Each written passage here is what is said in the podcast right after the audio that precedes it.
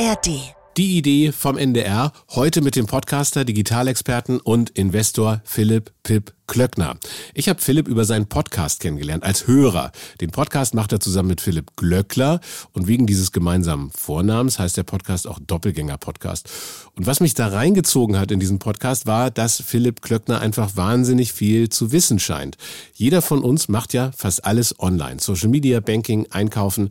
Und Philipp weiß, wie die Firmen, die hinter diesen Angeboten stecken, so ticken wie sie ihr Geld verdienen, ob sie überhaupt Geld verdienen oder nur Geld verbrennen, äh, wie sie uns dazu bringen, eine App runterzuladen, bei ihnen einzukaufen, Videos zu streamen und wir haben über Netflix gesprochen, wir haben über Spotify gesprochen, über Radio, über ChatGPT, darüber, wie Menschen sich verhalten, auch über Preissuchmaschinen, denn da hat Philipp aus Greifswald seine Karriere begonnen.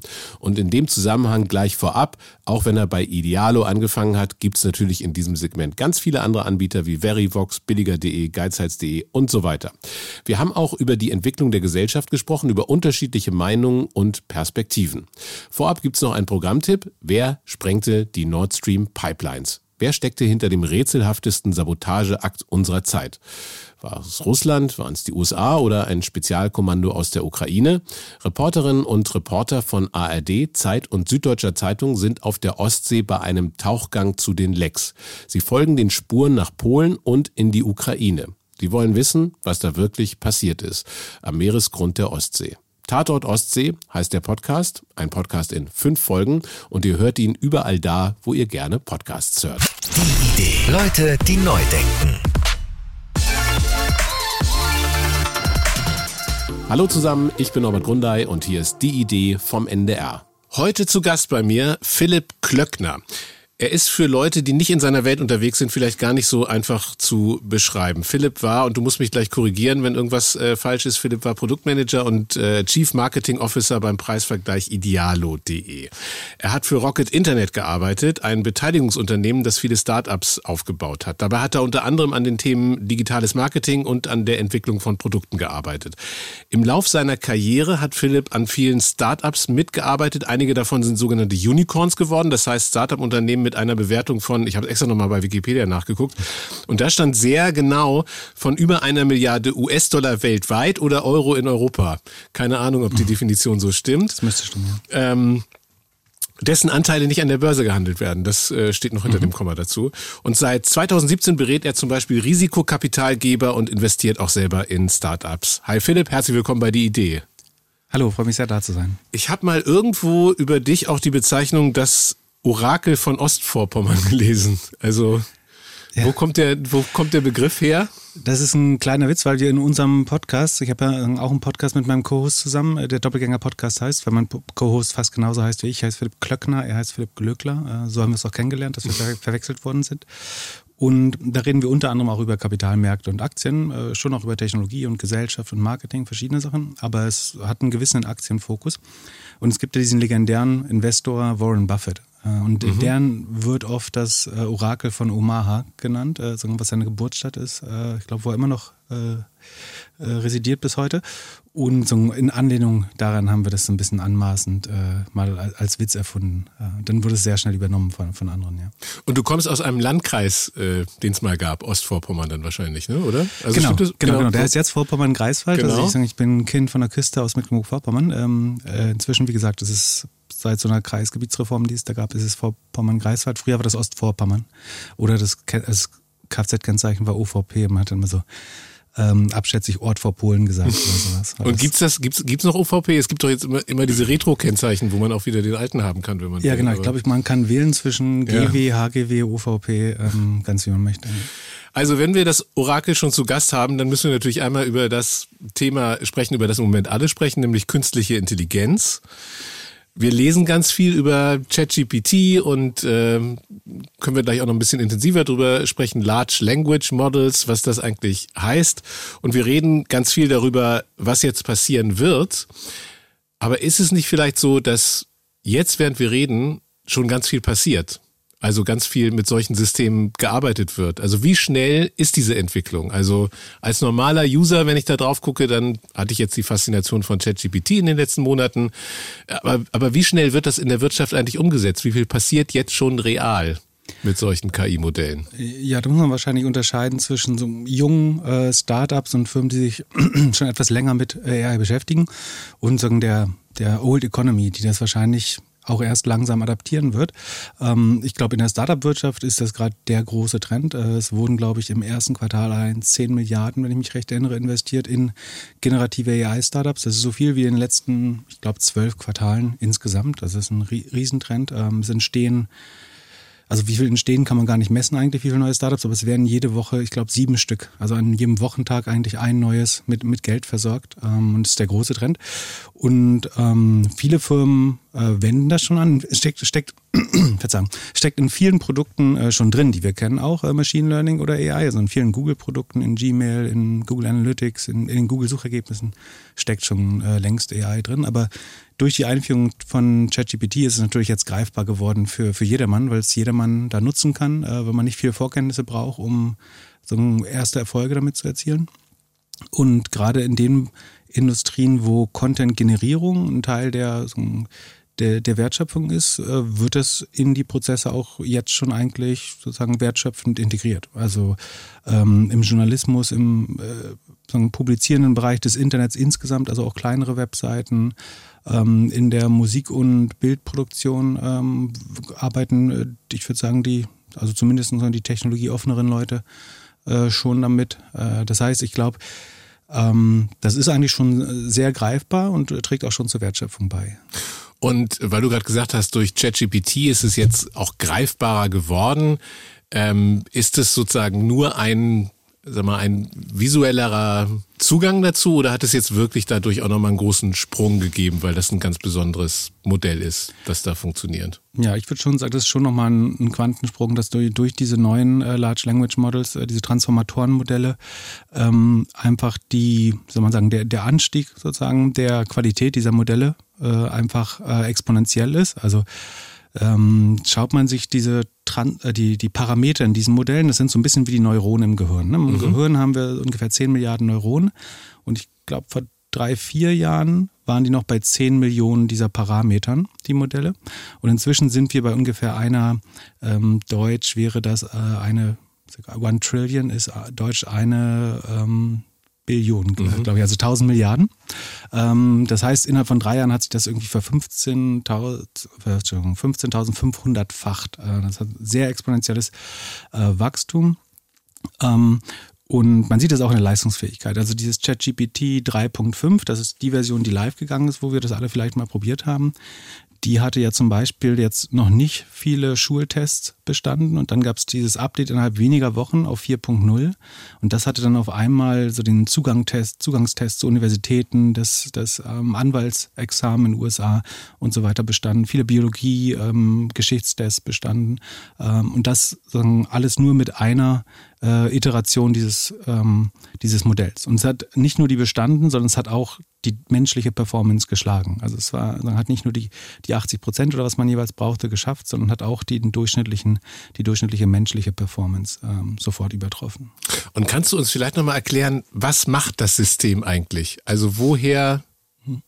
weiß ChatGPT, in Anführungszeichen weiß, was es auf eine bestimmte Frage antworten muss? Ähm, also diese Modelle funktionieren stark vereinfacht so. Die, die lernen aus dem gesamten Wissen des Internets. Also viele Sachen, die publiziert wurden im Internet, inklusive auch ihrer historischen Variante, also Varianten, wenn sich es verändert hat zum Beispiel.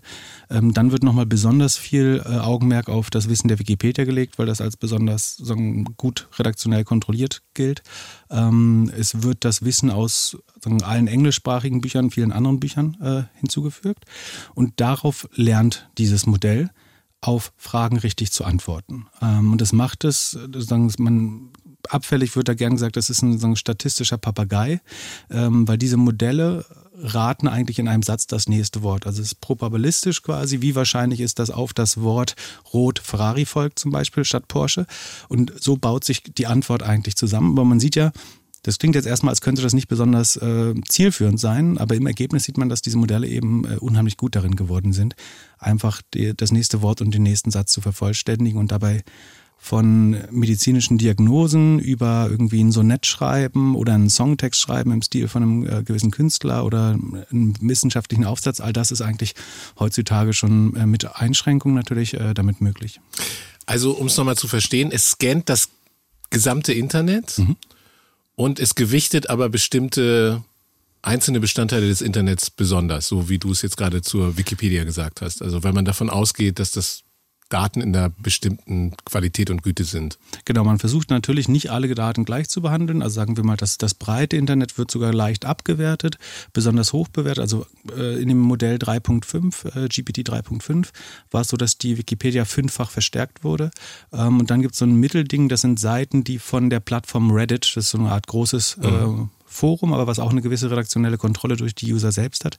Seiten, die von dort verlinkt worden sind, die gelten auch als qualitativ hochwertiger in dem Modell. Ähm, und äh, nach und nach werden, vielleicht wird Google ein anderes äh, System nutzen, was vielleicht auf dem PageRank äh, basiert, was heute auch schon in den Google-Suchergebnissen verwendet wird. Man versucht natürlich die Vertrauenswürdigkeit von Quellen irgendwie zu beurteilen, um noch bessere Ergebnisse äh, zu schaffen. Genau. Ich habe ich hab äh, in der letzten Episode schon eine Geschichte erzählt, die ich ein bisschen spooky fand, aber die wahrscheinlich einfach nur aus der Logik folgt, die du gerade beschrieben hast, weil ich, sag mal, mit sehr basalem Sachverstand, was das angeht, äh, versucht habe, eine Podcast-Episode transkribieren zu lassen. So. Und ähm, ich hatte eine Folge mit äh, Frank Dölger, das ist der Showrunner von Game of Thrones, mhm. und äh, habe im Grunde ChatGPT gesagt, kannst du diese Folge transkribieren. So. Und dann hat ChatGPT das auch gemacht, aber das war gar nicht mein Interview. Also es gab ein Intro, das so ähnlich klang wie das, äh, was ich gemacht habe. Und dann kamen aber Fragen, die ganz andere Fragen waren. Es war gar kein schlechtes Interview, ehrlich gesagt. Und da habe ich gedacht, na ja, gut, vielleicht nicht gefunden oder so, muss man ein bisschen präziser die Quelle äh, definieren. Dann kam noch eins, also das war auch komplett ausgedacht. Und da habe ich gedacht, na gut, wahrscheinlich kennt er den Podcast gar nicht, so, weil der möglicherweise nicht in den relevanten Quellen drin ist oder so. Aber du kannst es mir vielleicht gleich erklären. Und dann habe ich gesagt, äh, transkribieren wir die erste Folge, die allererste Folge von dieser Podcast-Reihe. Und dann kam ein Interview von mir ähm, mit Jan-Josef Liefers. Und ich habe Jan-Josef Liefers nie getroffen und nie interviewt. So, wie kommt zu so einem Ergebnis? Also Warum es das nicht richtig kann, liegt daran, dass es, ähm, ich glaube, im September 21 oder 22, ich glaube September 21, okay. äh, 2021 so eine Art Cut-off hat. Also es betrachtet nur Daten, die bis dahin verfügbar waren. Ähm, dieses Modell wird einmal auf, also es crawlt nicht live das Internet wie eine Suchmaschine, sondern, sondern hat einmal dieses Wissen konsumiert, wie ein Mensch, der ganz viele Bücher liest. Und dann kann das aber zumindest Status heute, nur bis zu diesem Stichtag auch äh, Wissen haben. Also hättest du vielleicht gefragt, ähm, wie die erste Folge des Corona-Updates oder so mhm. verlief. Äh, dann hättest du das vielleicht äh, korrekt machen können. Ähm, das heißt, das ist der Grund, warum man sagen, aktuelle Bezüge jetzt noch nicht hinbekommt, wobei es inzwischen so Plugins, also Erweiterungen äh, für, für die ChatGPT-Apps gibt, womit man auch live das Internet crawlen kann. Also da kann man dann hm, zum Beispiel einen Link reinposten und der sagen, zieht sich das Wissen dann nochmal aktiv daraus. Ähm, das wird in Zukunft sagen, immer mehr Realtime sein und immer mehr sagen, verfügbares Wissen sofort auch ähm, haben. Um, Warum es jetzt Janus äh, Jan-Josef Liefers dort vermutet hat, ähm, das schien dem Modell eben wie die wahrscheinlichste, also Vielleicht hat es noch irgendwo im Netz gefunden, wer Gäste waren, prinzipiell. Mhm. Und daraufhin vermutet, dass das eine gute Antwort sein kann. Mhm. Es ist ja nicht abwegig zumindest. Ne? Also mhm. Er hätte nicht gesagt, es ist der mhm. Weihnachtsmann da ja. gewesen oder es ja. war Bill Clinton da, ja. sondern es ist jemand, würde ich sagen, der, wenn ich das Konzept verstehe, theoretisch hier hätte stattfinden mhm. können. So.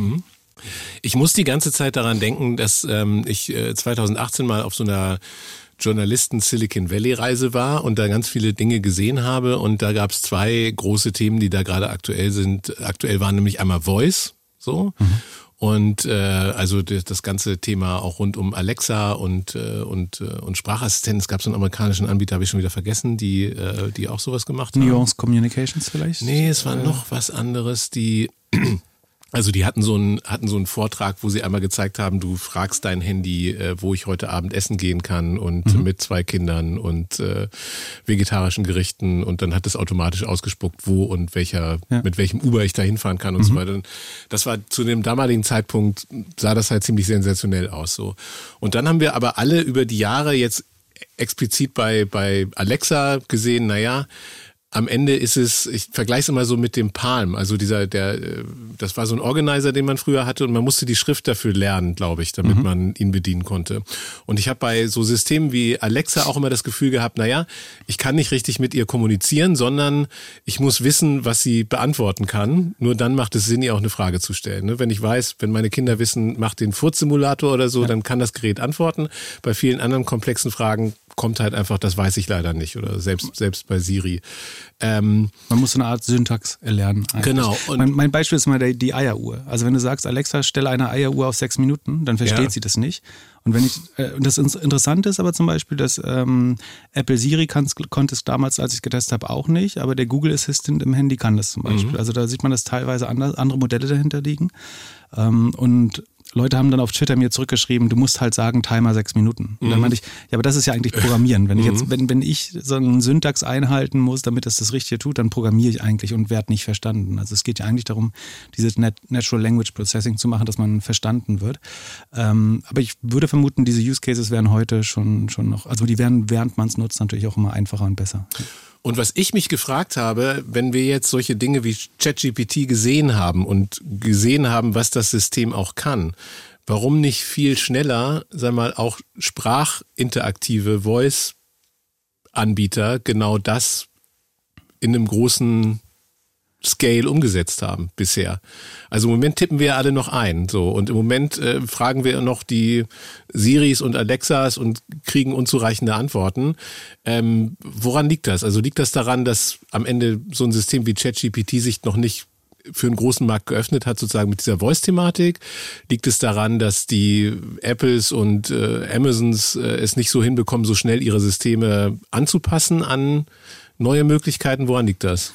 Also ich sehe mindestens zwei, drei Gründe. Ich glaube, das eine ist, dass dieser Voice-Trend, wie du gerade gesagt hast, eigentlich schon ein bisschen zu früh gestartet ist, als die Systeme noch nicht gut genug waren. Und dadurch hat man sich auch ein bisschen abgewöhnt. So ein bisschen mhm. wie diese Chatbots auf Webseiten, mit denen möchte man auch nicht mehr interagieren, weil man gelernt hat, die funktionieren. Die würden heute wahrscheinlich relativ gut funktionieren, aber es will sie niemand mehr nutzen, weil die erste Erfahrung so schlecht war mhm. eigentlich. Und so ein bisschen ist es auch bei, bei Voice, dass man schnell gelernt hat, ähm, der Umfang von Alexa oder Siri ist relativ beschränkt. Ähm, und ich glaube, das hält Leute, glaube ich, ein bisschen davon ab, das als als präferiertes Interface äh, zu nutzen, als Schnittstelle zum Computer. Ähm, das andere ist gerade im Shopping-Bereich, zum Beispiel Voice Commerce wurde mal äh, früher sehr gehypt, dass wir alles per, dass wir unsere Lebensmittel und sowas alles per, per Stimme bestellen werden. Da ist es, glaube ich, was, das uns eigentlich beigebracht wird oder wir über Erfahrungen lernen, dass der letzte Ort, wo wir uns was verkaufen lassen würden, wäre an der Haustür eigentlich oder am Telefon. So, das ist eigentlich, da musst du aufpassen, die mhm. beiden Sachen. Deswegen ähm, ist Sprache, glaube ich, gar nicht das Interface, wie Leute ähm, der, der Tante Emma Laden wurde ja auch irgendwie durch den Supermarkt abgelöst und man möchte nicht gar nicht per Sprache bestellen eigentlich. Das ist, glaube ich, ein Grund. Und das letzte ist, dass es schon nochmal schwerer ist, die natürliche Sprache äh, zu verstehen im Vergleich zu, zu, zu einer Eingabe. Ähm, das heißt, man ist mit einer Tastatur immer präziser äh, am Ende und zwingt sich auch selber so ein bisschen die besseren Anfragen zu machen. Aber ich denke schon, dass Voice zurückkommen wird. Also äh, Googles Vision ähm, ist es, glaube ich, immer noch so eine Art Communicator zu haben, wie bei Star Wars auf der Brust, so ein kleines Device. Oder das wird dann wahrscheinlich eher in der Brille oder in den, äh, in den Ohrstöpseln sein, in den äh, AirPods oder Pixelbuds, wie das bei Google heißt. Ähm, das heißt, natürlich ist eigentlich AI der Schritt dazu, dass Sprache das natürliche Interface zu einer Maschine wird. Sagen diese ganzen Texteingabe und Programmiersprachen dazwischen äh, ist eigentlich nicht ähm, intuitiv äh, für Menschen. Der, der Chefentwickler von OpenAI, ähm, André Kapati, der ist von Tesla gekommen, der hat gesagt, dass Englisch wird die spannendste Programmiersprache äh, eigentlich in Zukunft, weil also einfach jeder programmieren können wird mit Englisch. Und ähm, daher gehe ich davon aus, dass es schon noch so eine Art Rückkehr der, des, des Sprachinterface äh, geben würde. Verbunden damit ist ja auch ein bisschen die Frage, wir haben ja in der Vergangenheit auch immer schon wieder Hypes gesehen, so, ne? Und selbst die Geschichte des Machine Learnings oder der künstlichen Intelligenz ist ja auch eine, wo es immer wieder so Phasen gab, dann ging es hoch, dann gab es, glaube ich, den AI-Winter oder so mhm. hat man das genannt, äh, wo dann erstmal eine lange Zeit nichts passierte. Äh, woran würdest du denn festmachen, dass wir jetzt in einer Phase sind, wo es einfach äh, richtig bergauf geht? Also ich würde schon von so diesen typischen Hypes, die wir zuletzt gesehen haben, unterscheiden. Also als Beispiel Krypto, NFT, Metaverse. Ähm, da ist es ja eigentlich nicht gelungen, irgendwie Use Cases zu präsentieren, die breiten Anklang äh, gefunden haben. Das würde ich sagen, ist hier in kürzester Zeit anders gewesen. Also es haben ähm, über 100 Millionen Menschen innerhalb von zwei Monaten äh, ausprobiert.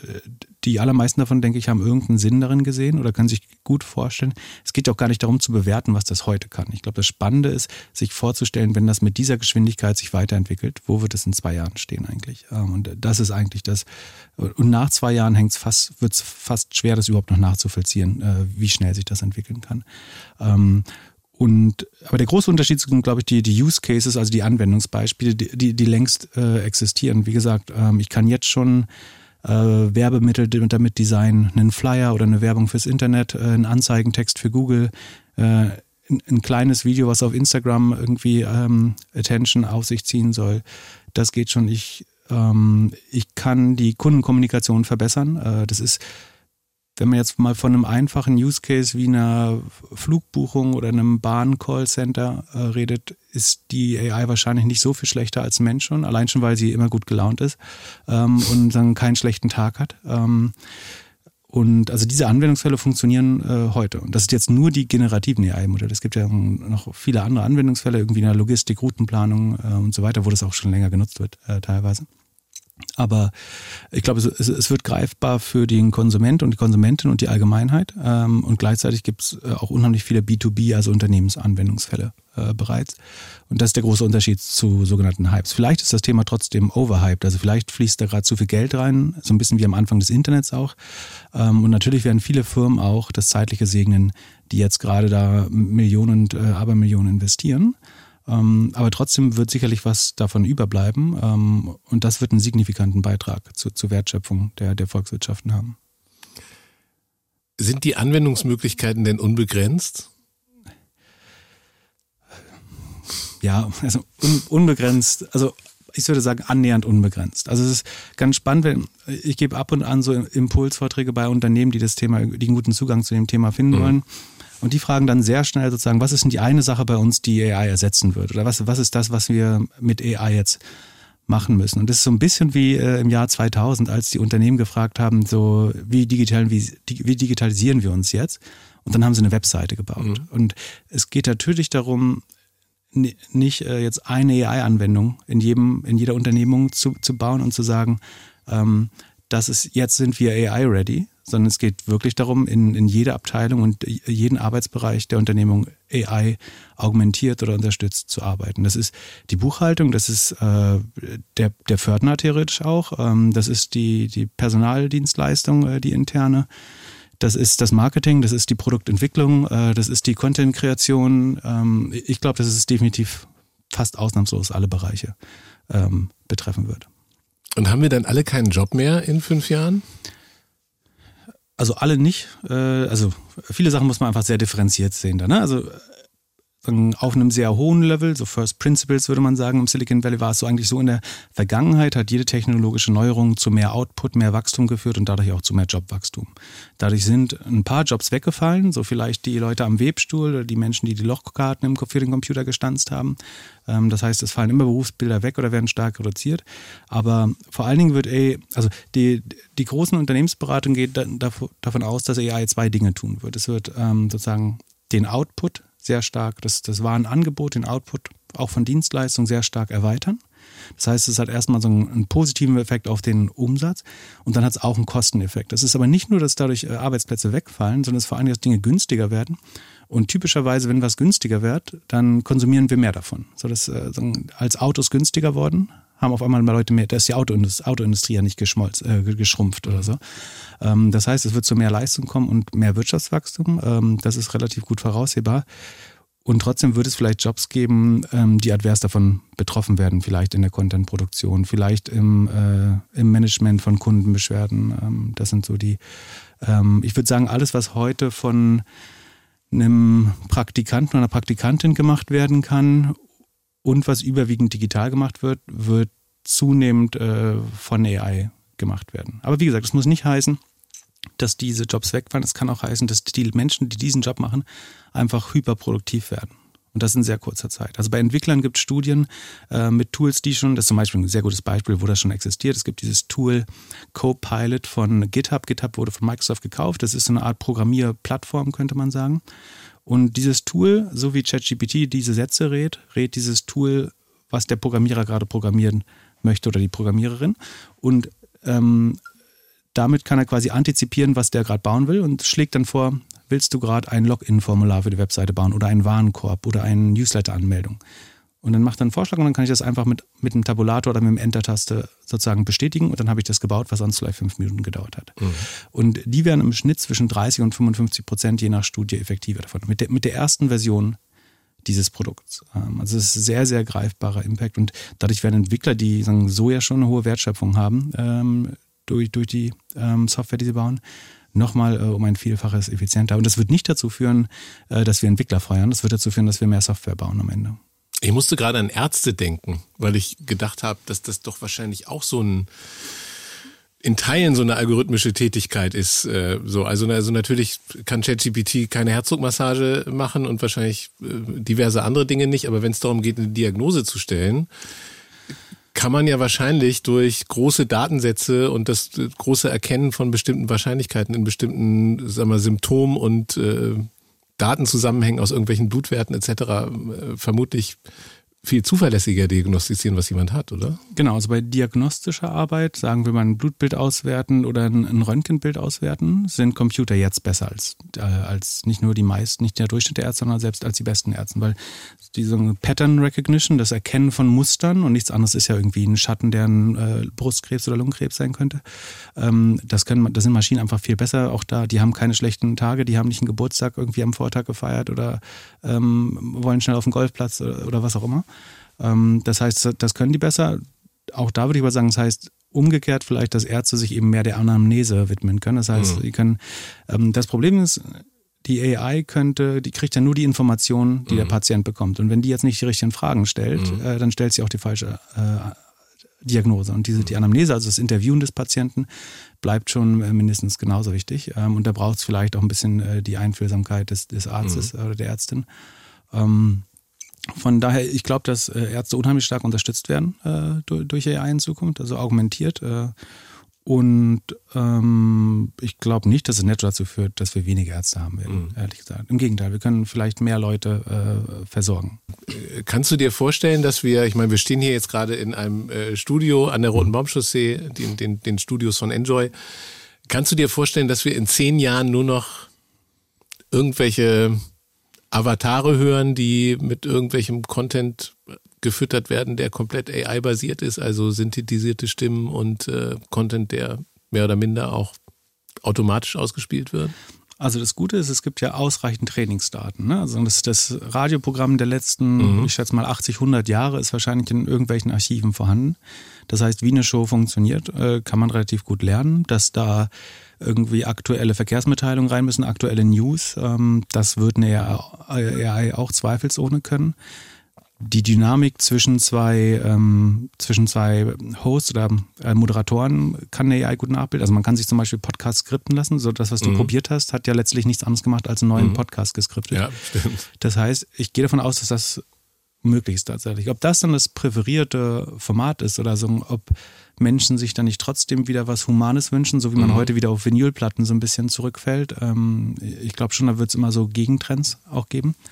Aber der Vorteil ist, es wird halt tausende von Nischensendern geben. Ich kann mhm. halt nur ein Neil, Neil Young äh, Radio machen oder nur ein Guns N' Roses Radio oder nur irgendwie koreanische äh, Popkultur äh, mhm. hören den ganzen Tag. Und das auch mit viel Abwechslung und Geschichten vielleicht über die Künstler und so weiter. Ähm, aber das wird möglich sein, da bin ich relativ sicher. Also ich finde das interessant, weil das ist natürlich immer sehr abhängig davon, wen du fragst. Und du äh, siehst es jetzt sozusagen aus der technisch möglichen Perspektive auf der einen Seite. Auf der anderen Seite, wenn ich jetzt einen Autoren frage, der, keine Ahnung, Drehbücher schreibt, würde er natürlich sagen, auf gar keinen Fall so. Und in der Tat gibt es dann natürlich auch echt schon viele Sorgen und Bedenken äh, genau in diesen äh, Professionen. Und ich habe den äh, diesen Game of Thrones äh, Showrunner das im Grunde auch gefragt und der hat gesagt, und das finde ich zumindest interessant, also der Begriff war, glaube ich, there's a messiness in life. Ne? Also es ist eine Messiness in, in all dem, was in unser aller Leben mhm. passiert, die unvorhersehbar ist und so weiter und die am Ende, sozusagen, wenn du richtig gute Autoren hast, dazu führt, dass das möglicherweise nicht so nachgebildet werden kann, äh, wie es sich ein wirklich kreativer Kopf ausdenkt, der halt durch möglicherweise durch Krisen etc. in seinem Leben geprägt ist von bestimmten mhm. Dingen und auf bestimmte Themen kommt. Was, was denkst du? Ist das einfach nur eine romantische Vorstellung von Leuten, die einfach so lange mit originär produziertem Inhalt, menschlich produziertem Inhalt zu tun haben oder könnte da was dran sein? Also ich finde das nachvollziehbar, was er sagt, äh, dass die persönlichen Erfahrungen natürlich Einfluss haben und dass es scheinbar Dinge gibt, die super schwer nachzuvollziehen sind. Aber ich kann mir auch, wenn, wenn ich überlege, dass die AI auch alle Werke von Oscar Wilde und Charles Bukowski oder so gelesen mhm. hat, äh, ich glaube schon, dass die es ganz gut hinbekommt.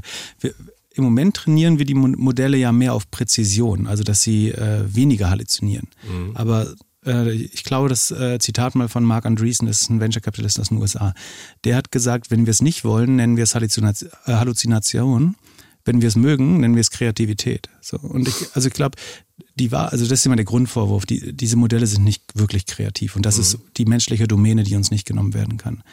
Aber A ist die traurige Wahrheit, glaube ich, dass selbst die Berufe, die wir als kreativ bezeichnen, arbeiten 95 Prozent der Zeit nicht kreativ, äh, nicht wirklich kreativ. Und selbst unsere Vorstellung von Kreativität ist ja eigentlich, ich verarbeite die Umwelt, meine eigenen Erfahrungen, die Erfahrungen anderer, was ich gelesen habe, was ich konsumiert habe an Wissen äh, und dann baue ich daraus was Neues durch Rekombination. Und das ist ja nichts anderes. Also auch das kann ich natürlich einer Maschine äh, beibringen. Und ähm, ich glaube, dass sie leider auch das äh, relativ gut kann. Ob sich das dann 100% authentisch für uns anfühlt oder ob äh, es nicht noch einen menschlichen Flavor gibt, den wir li lieber mögen am Ende, ähm, das glaube ich schon.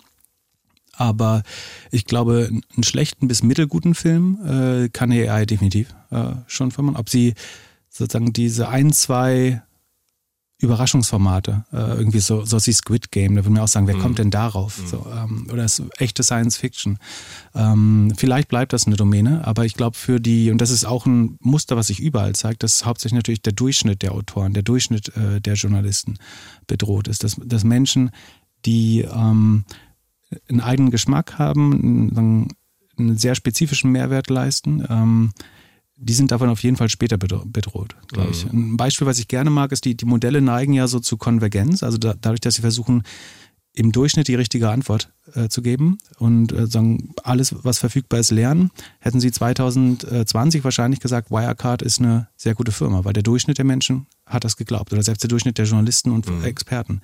Und es gab ja trotzdem einen Dan McCrum und eine Melanie Bergermann, die geschrieben haben, da riecht was, da riecht mhm. was komisch. Und die hatten recht. So, das hätte die AI aber nicht unterstützt, weil das sagen, eine Seitenmeinung ist. Mhm. Und das ist eine riesige Gefahr natürlich auch für die Demokratie, weil das Heterogenität äh, der Meinung äh, so ein bisschen unterbindet. Wenn wir alle die gleiche AI fragen, kriegen wir alle eine konsensfähige Antwort, also die durch diese Konvergenz des Modells erzeugt wird.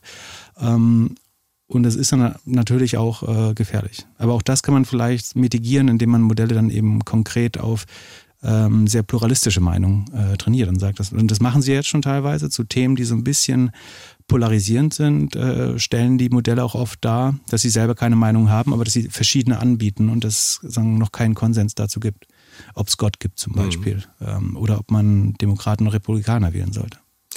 Ich habe mal vor einiger Zeit, ich weiß gar nicht, ob die das überhaupt noch so machen, aber damals gelesen, als, äh, als Apple äh, Beats übernommen hat und äh, in Apple Music integriert hat, dass man zu dem damaligen Zeitpunkt äh, bei Streamingdiensten das Problem hatte, man hat so Playlisten erstellt und die sind ja auch schon so Recommendation Engine mäßig, ne, also em empfehlungsmäßig äh, personalisiert, wenn man so will. Und äh, damals hatte man das Problem, dass, das, dass die Leute irgendwann gelangweilt waren, weil es einfach immer nur dieselbe Musik war, die dort äh, ausgespielt wurde. Und dann hat man es, glaube ich, kombiniert mit Playlisten. Also das heißt, dann hat man gesagt, okay, dem gefällt das. Mhm. Das ist ein Teil einer Playlist, einer menschlich kuratierten Playlist äh, so. Und deswegen springen wir jetzt quasi äh, einmal weg von unserem eigenen automatisierten Empfehlungsalgorithmus und gehen einmal auf diese menschlich kuratierte Playlist und springen dann vielleicht da weiter, um so einen menschlichen Faktor reinzubringen.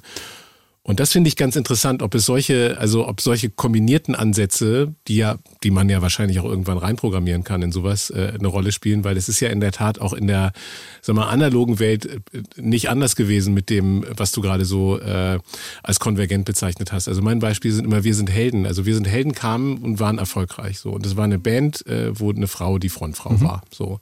Und dann kam Juli und dann kam mhm. Silbermond und so weiter, weil die Musikindustrie sucht natürlich danach, okay, das mhm. ist erfolgreich, jetzt brauchen wir das auch und jedes Label braucht das auch. Und äh, also so ein, so ein klassischer Effekt, den man ja manchmal auch bei Empfehlungsmaschinen einfach sieht. Man hat jetzt was gesehen, man will vielleicht gar nicht jeden Tag eine Crime-Serie sehen, in der im Wald jemand ermordet wird, aber im Moment ist es teilweise noch so, dass man dann zwei davon gesehen hat und dann nur noch den, den, den Bildschirm voll davon hat, weil die Maschine denkt, äh, dass man in diese Richtung geht. Aber das ist, so verstehe ich dich, dass das in Zukunft etwas wird, was man vielleicht komplexer gestalten kann, um diese Überraschungseffekte auch zu realisieren? Genau, also es kommt, wie du richtig sagst, eigentlich auf die Adjustierung oder Programmierung des Modells äh, an. Ich kann, kann das eben sehr konvergent programmieren auf, auf Recall und Präzision. Ähm, ich kann auch sagen, es darf mehr halluzinieren und es soll kreativer sein. Es soll ähm, irgendwie ähm, sich nicht zu sehr einengen in der eigenen äh, Entscheidung oder in so eine Art Sackgasse äh, fahren. Ähm, ich glaube, Spotify hat ja gerade so ein Feature gemacht, dass man in seinen Lieblingssongs halt nicht mehr nur Lieblingssongs hat, sondern auch Songs, die denen sehr ähnlich sind. Also eine Art intelligente äh, Playlist. Und wenn sie das gut bauen, dann wird das so sein, dass es jemanden, der eigentlich nur EDM hört, vielleicht auch mal ein Reggae-Stück da, da, da reinspielt, ähm, weil das ja zum Beispiel, das könnte ja eine neue Liebe werden ähm, oder so. Aber äh, damit muss man, also das sind alles sagen, sehr schwere Entscheidungen, äh, wo man sich lange Gedanken drüber machen muss, was ist eigentlich der, der richtige Weg. Also in den letzten zehn Jahren, das, was du gerade beschreibst, das hätte man sehr gut, also das ist man könnte sagen, das ist einfach nur lineare Regression, also ein statistisches Mittel zu erraten, so wie das Amazon nächste Produkt, äh, welcher Song ist jetzt der nächstbeste, das ist äh, nicht mal Machine Learning genau genommen. Äh, man kann es mit Machine Learning das gleiche machen. Das, das, die Technologie ist eigentlich seit zehn, zehn Jahren da. In Zukunft könnte man dann das, das was jetzt der Durchbruch ist, dass man die nächsten zehn Songs generieren könnte, was für Spotify super spannend wäre. Zum Beispiel, weil deren Problem ja ist, dass sie ähm, 70 Prozent der Einnahmen in der Regel direkt an die äh, Musikindustrie weitergeben. Und jetzt selber was zu generieren und so eine Art ähm, AI-Label äh, zu kreieren oder einen AI-Verlag, der das dann sagen, in ihr eigenes Produkt feedet, ist aus, aus der Kostenseite von Spotify natürlich äh, ganz spannend. Ja. Aber was sagen dann die Labels? Genau, die, die ja. werden das nicht gerne haben, mhm. ja, natürlich. Ich finde das Interessante bei solchen Modellen wie Spotify, aber das jetzt ein Seitenaspekt, ist ja, dass äh, im Gegensatz zu einem Netflix oder einem Amazon oder irgendeinem anderen Anbieter, die sehr stark davon geprägt sind, welche Inhalte sie selber generieren, Spotify ja wirklich diese Abhängigkeit hat von drei, vier Major-Labels, die es da auf dem Markt gibt.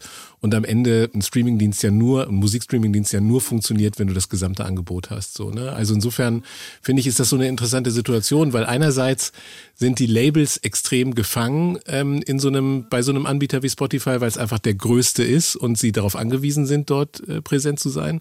Und auf der anderen Seite könnte Spotify aber Stand heute jetzt auch nicht überleben, wenn es diesen Katalog nicht hätte, auf den es rechtmäßig zugreifen kann, oder? Genau, also inzwischen funktioniert es ja einigermaßen äh, gut. Also Spotify ist, ich glaube, so beinahe profitabel und die Gesamtumsätze der Industrie sind jetzt, glaube ich, wieder über den äh, sozusagen, äh, bevor Streaming angefangen hat. Ähm, aber es gab neulich so eine Doku auf dem BR, glaube ich. Da ging es so ein bisschen um die Musikindustrie und äh, da wurde es so ähm, dargestellt, dass Spotify sozusagen einen Großteil dieses Kuchen bekäme oder so, oder dass zumindest wenig bei den Künstlern ankommt. Das stimmt schon, aber das liegt, glaube ich, eher an den ganzen Mittelsmännern dazwischen. Ähm, tatsächlich ist das Modell eben so, dass Spotify mit 30 Prozent dieses Geldes, was es bekommt, arbeiten. Und das theoretisch bekommt selbst ein Apple oder Google im ersten Jahr noch mehr, weil sie ja diese Transaktion vermittelt haben, mhm. wenn man sich darüber anmeldet. Und ähm, ich glaube, Spotify, Spotify wäre im Nachhinein froh, hätten sie ein anderes Modell, äh, weil es war reichlich schwer überhaupt äh, so weit zu kommen mit dem Modell, wo einem quasi nur 30 Prozent der Einnahmen zur Verfügung stehen. Das ist, also jeder Turnschuhhersteller oder jeder Handelskonzern hat, äh, Handelskonzerne vielleicht nicht, die haben ein bisschen weniger Marge, aber ähm, ist gar nicht so einfach. Ja. ja, lass uns mal reinspringen in die, in die Entertainment-Industrie und in die Medien, äh, in die Medienindustrie. Das ist sozusagen für mich auch ein super interessantes Thema, wirklich zu gucken, wie entwickelt sich Sowas wie Spotify auf der einen Seite, wie entwickeln sich auch die, die Streaming-Dienste? Ich beschäftige mich beruflich relativ stark damit, wie wir unser Portfolio an Inhalten im NDR auf die unterschiedlichen äh, Plattformen verteilen, wie man Angebote wie die ARD-Mediathek und so weiter äh, stärken kann und die ARD-Audiothek. Bleiben wir nochmal bei, bleiben wir noch mal bei, bei Spotify. Ähm, glaubst, also du hast gerade gesagt, das sieht jetzt schon besser aus bei denen.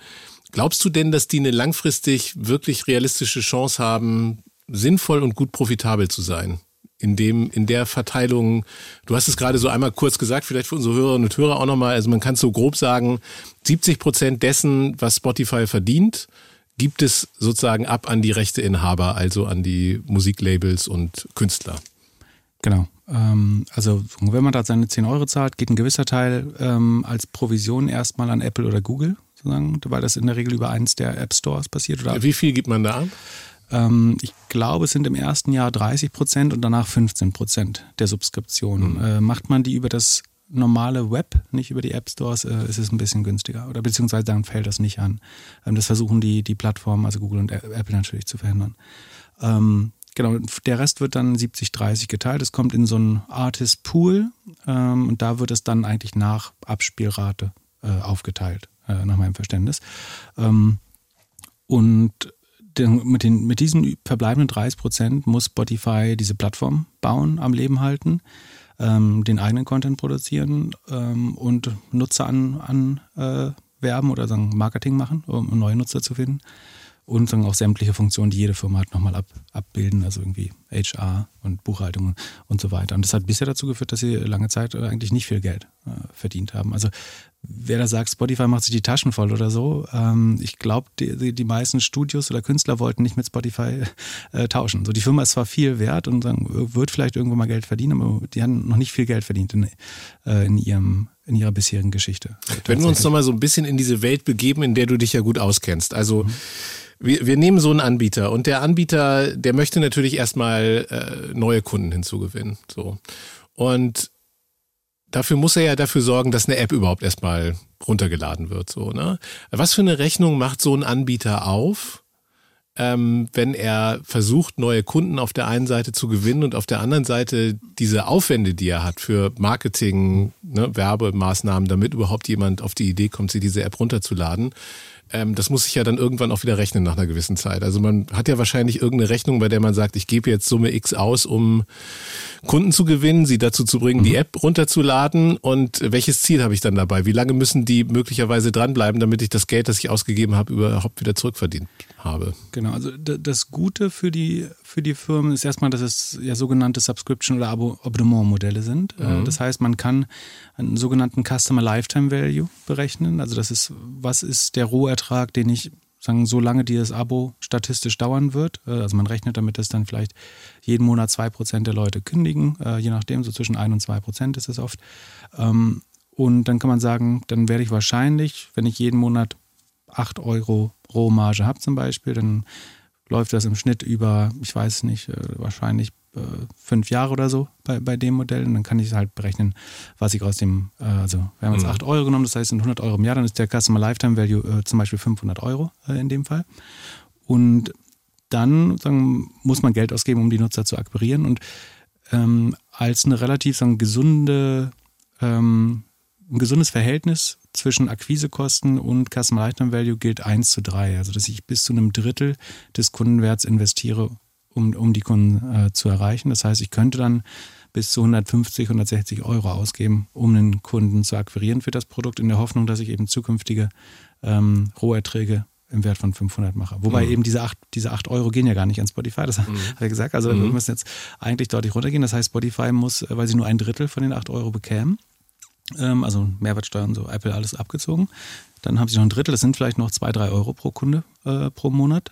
Ähm, und das heißt, sie haben eigentlich nur 40, 50 Euro pro Kunden, äh, Kunde zur Verfügung, um die ähm, zu anzuziehen auf die Plattform. Ähm, und das ist dann eben schon ganz schön schwer. Deswegen macht Spotify bis heute ne, zumindest nicht viel äh, Gewinn. Und bei Netflix ist es ganz ähnlich. Ähm, die haben gar nicht so, hohe, so eine so hohe Marketingquote. Aber wenn man die Content-Investitionen, die man pro Kunde macht, äh, zum Beispiel da drauf rechnet, ähm, also ich glaube, die, die Kundenakquisekosten sind, äh, wenn ich mich nicht irre, so um die 200, also die, über die letzten vier Quartale so ungefähr 200 Euro pro Neukunde, äh, pro Netto-Neukunde, wenn man die Kündigenden abzieht. Und äh, dann wird aber nochmal 130 Euro an Content investiert, äh, jedes Jahr an Kunden. Ähm, und wenn man überlegt, dass die dann eben im Schnitt vielleicht 150 Dollar oder so im, im, im Jahr zahlen äh, nach Steuern, ähm, dann wird es relativ lange dauern, bis man diese, diese Kosten drin hat. Also es ist eigentlich kein so gesundes äh, Verhältnis. Ja, ist bei Netflix gar nicht so schwer, weil du quasi zwei große Marketing-Töpfe hast, nämlich das, was ich ausgebe, um auf der Straße zu bewerben, das, die neue Game of Thrones ist raus oder sowas.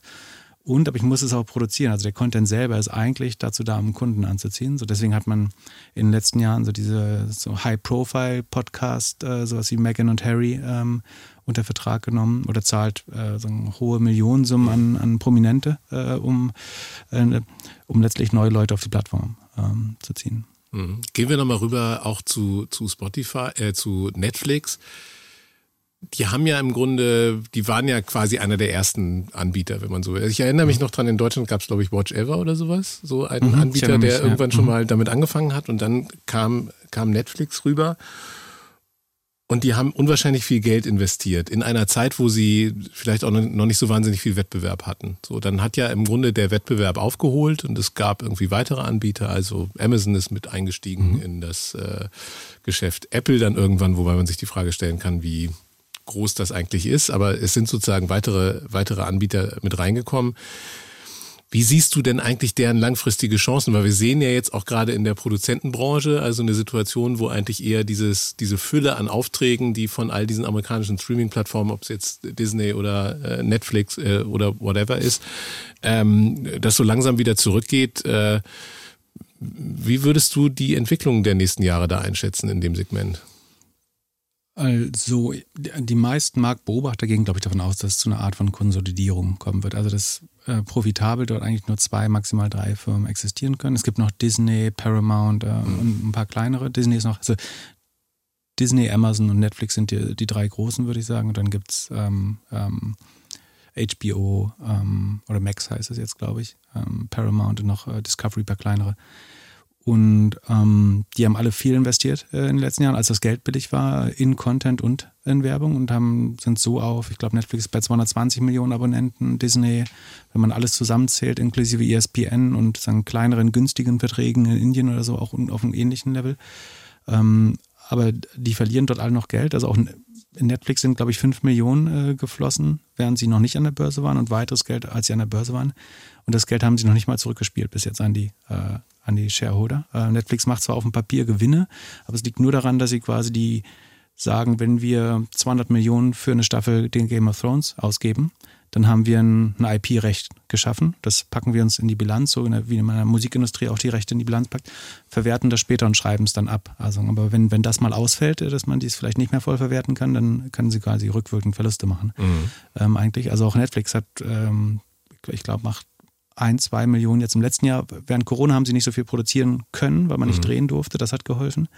Ähm, und jetzt gerade haben, sind sie so ein bisschen auf äh, Sparkurs, weil sie nicht mehr wachsen äh, beim, beim Umsatz. Ähm, das heißt, ich glaube, die, die Qualität der Contentproduktion und die, äh, die Menge der Contentproduktion wird abnehmen, äh, tendenziell weil, weil jeder jetzt mehr auch auf die Kosten gucken muss, weil einfach das Wachstum stark zu stagnieren äh, scheint, gerade in, den, äh, in der westlichen Welt, wo man eher die teuren Verträge hat. Man, in Indien oder Südamerika gibt es ja ein bisschen günstiger oder in Indonesien.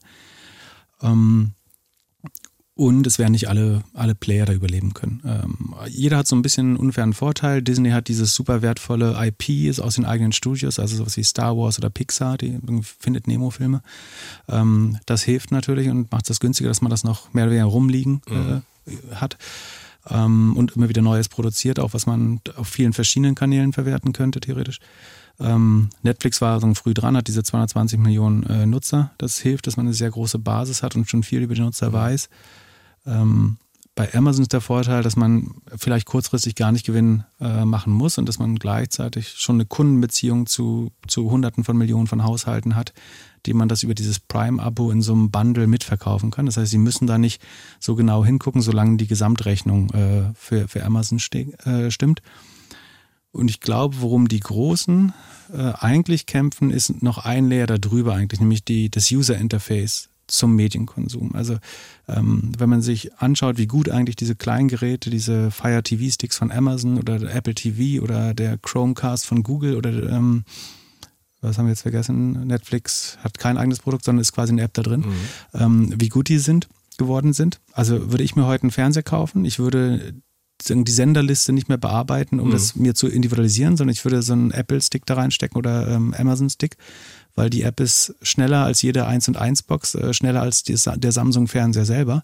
Äh, und ich kann alle, ich, ich sehe da die letzte Succession, die ich irgendwie auf Netflix gesehen habe, aber auch mhm. den letzten Film, den ich auf Prime angeguckt habe und wo ich bei YouTube zuletzt stehen geblieben bin. Also ähm, das natürlich gefährlich dann wieder für die Content-Anbieter, weil sie so disintermediert werden vom Kunden in der Kundenbeziehung. Äh, dass die großen Plattformen dann eventuell wieder Werbung dazwischen spielen können oder zumindest die Kundendaten weiterverkaufen können, sodass Netflix dann eben teurere Werbung, also Netflix muss dann die Kundendaten kaufen, damit sie ihre eigene Werbung besser ausspielen können, weil sie vielleicht gar nicht so viel über den Nutzer wissen wie, wie in Amazon oder Apple in dem Moment.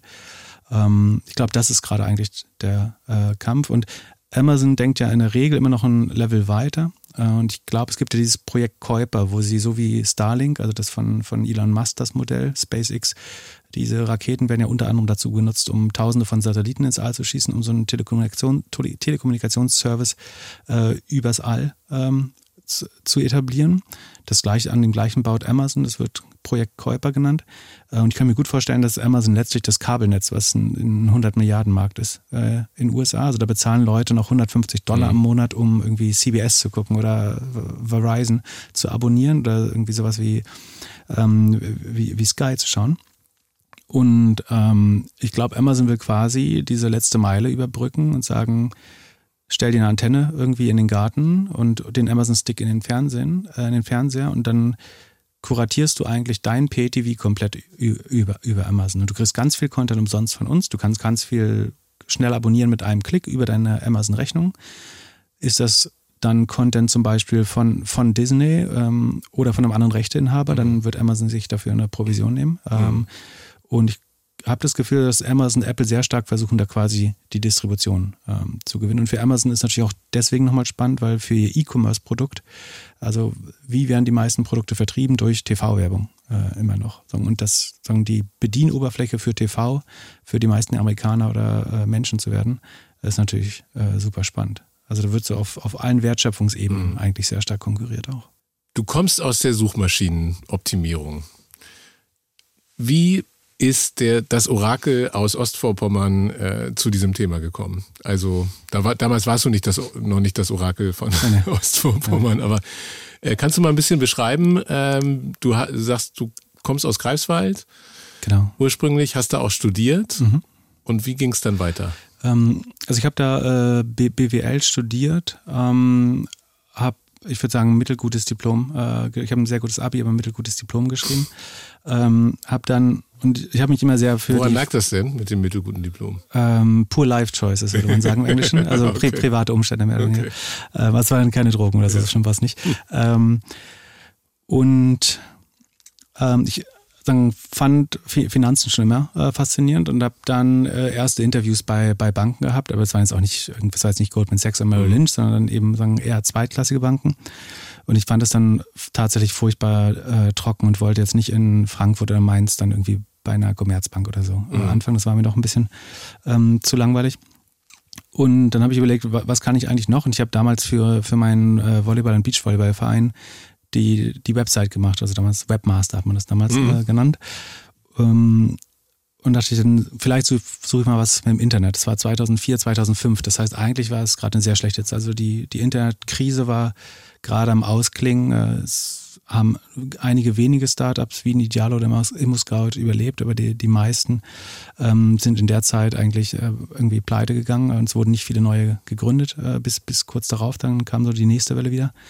Ähm, und dann hatte ich bei zwei, drei Internetfirmen ähm, Bewerbung und fand äh, Idealo eigentlich spannend, weil es ein Preisvergleich war, weil es um Technik ging. Ähm, und habe angefangen, also das, die Stelle hieß ähm, Trainee Online Marketing, glaube ich, aber was ich tatsächlich gemacht habe, war Dateneingabe. Also man muss sich vorstellen, ich habe mir wirklich so ein Herstellerkatalog für Kochfelder oder ähm, was, ja, Monitore, Digitalkameras mhm. genommen und habe die Produktdaten eingegeben. Das war damals händische Arbeit, ähm, um diese diesen, diesen Katalog, was eigentlich das Hauptasset ist von Idealo, äh, zu pflegen. Also Abmessungen und äh, genau, Abmessungen, Brennweite und äh, genau, genau, genau, ja. genau sowas.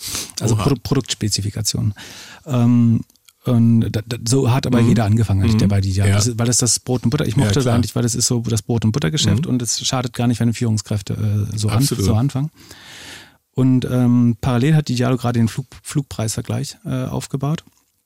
Und äh, da hatte ich mich irgendwann mal an der falschen Stelle. Da wurden auch Daten eingegeben, da ging es aber eher um, ich glaube, wir wollten auch einen Hotelpreisvergleich bauen und es ging irgendwie um, um Postleitzahlen. Ähm, es musste eine Ortsdatenbank angelegt werden. Und dann meinte ich, ich habe im Studium mal im Callcenter gearbeitet äh, für ein, für ein Telefonauskunftsunternehmen, ähm, die alle in Mecklenburg-Vorpommern sitzen, weil da relativ Hochdeutsch ja. gesprochen wird und die sagen, das Landesarbeitsamt fleißig fördert. Ähm, und ähm, ich kenne so Postleitzahlen, ähm, Vorwahlen, Städte, sowas kann ich ja nicht alles auswendig. Mhm. Und damit wurde ich dann, das hat mich auf einmal prädestiniert zum Produktmanager Reiseprodukte bei Idealo. Ähm, dann habe ich das äh, relativ schnell übernommen und versucht, sozusagen diese Abteilung zu unter, unterstützen. Und eines Tages kam der Gründer von Idealo, Martin Sinner, auf mich zu ähm, und meinte, ich sollte mich mit dem Thema Link-Popularität, nannte er das noch, aber das ist um, sehr nah zusammenhängt mit äh, Suchmaschinenoptimierung beschäftigen. Das wäre wichtig äh, für Idealo. Und von dem Tag an habe ich mich eigentlich beginnend bei Wikipedia in das Thema eingelesen und äh, autodidaktisch sehr viel, also viel, viel auch von, von Martin und den Gründern äh, gelernt, aber auch sehr viel autodidaktisch einfach gelernt. Dann irgendwann mehr eigene Webseiten gebaut, um zu experimentieren, um zu testen, wie Google funktioniert, wie Google reagiert, wenn ich was verändere. Ähm, und die Preisvergleichbranche war eine der kompetitivsten Branchen überhaupt, mhm. äh, eigentlich. Also wenn man Millionen von Produkten eigentlich im Katalog hat. Ähm, das heißt, es, es ist ein bisschen was anderes, eine Kfz-Versicherung im Internet zu verkaufen oder vier Millionen Produkte gleichzeitig mhm. zu, zu bewerben bei Google quasi. Ähm, aber es war so sehr spannend, sehr kompetitiv. Ähm, und äh, so kam ich dazu. Und dann habe ich aber dann immer mehr, Idealer war damals ein Unternehmen, ich würde sagen mit 40, 50 Menschen, die alle zum Gründer äh, oder den Gründern reportet haben. Das heißt, es gab kein mittleres Management. Mhm. Und ich habe dann äh, einfach viele Dinge einfach die mir aufgefallen sind, die meiner Meinung nach noch nicht gut genug funktionieren, einfach übernommen. Das heißt, äh, ich war frustriert, weil ich habe diese ganzen Produkte, 200, 300 Produkte sagen, recherchiert am Tag. Und dann wusste ich am nächsten Tag aber nicht, hat das jetzt jemand geklickt oder hat es jemand mhm. gekauft und mhm. sagen, mir hat so das Feedback gefehlt. Das ist ja bei digitaler Arbeit ganz oft so, man, mhm. man hat kein Feedback. Und dann habe ich, sagen, was man heute Business Intelligence Tools nennen würde, mhm. gebaut, um zu sehen, wie, wie funktionieren eigentlich diese neu kreierten Produkte. Also sollte ich mhm. mehr davon äh, anlegen oder mehr davon? Äh, das heißt, ich habe so ein ja, BI-Tools gebaut. Ähm, ich habe dann versucht, Business Development zu machen, also neue Shops zu akquirieren. Ich wollte eine Kategorie aufbauen, die Winterreifen hieß. Bei uns durfte es eigentlich nur geben, was einen Stecker hat, also nur Elektronik. Und ich meinte, es suchen so viele Leute nach Winterreifen. Oder dann, damals hat der thüringische Ministerpräsident so einen Skiunfall gehabt. Und auf einmal haben mhm. alle Leute nach Skihelmen gesucht. Und ich meinte, wir müssen Skihelme anbieten. Dann musste ich immer die Shops akquirieren, quasi, die, die, damit wir Inventar haben. Ne? Mhm. Wir haben vorhin drüber ja. geredet, Inventar ist wichtig.